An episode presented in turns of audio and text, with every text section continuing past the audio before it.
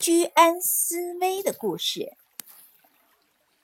洪水未到先筑堤，豺狼未来先磨刀。一只野狼卧在草上，勤奋地磨牙。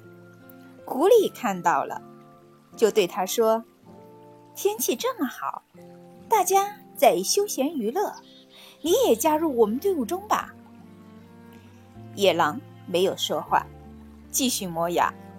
把他的牙齿磨得又尖又利。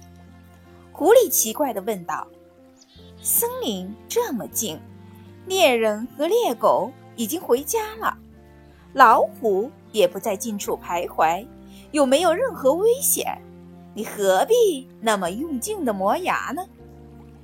野狼停下来回答说：“我磨牙并不是为了娱乐。你想想，如果有一天……”我被猎人或老虎追逐，到那时我想磨牙也来不及了。而平时我就把牙磨好，到那时就可以保护自己了。做事情应该居安思危，这样在危险突然降临的时候，才不至于手忙脚乱。书到用时方恨少，平常如果不充实学问。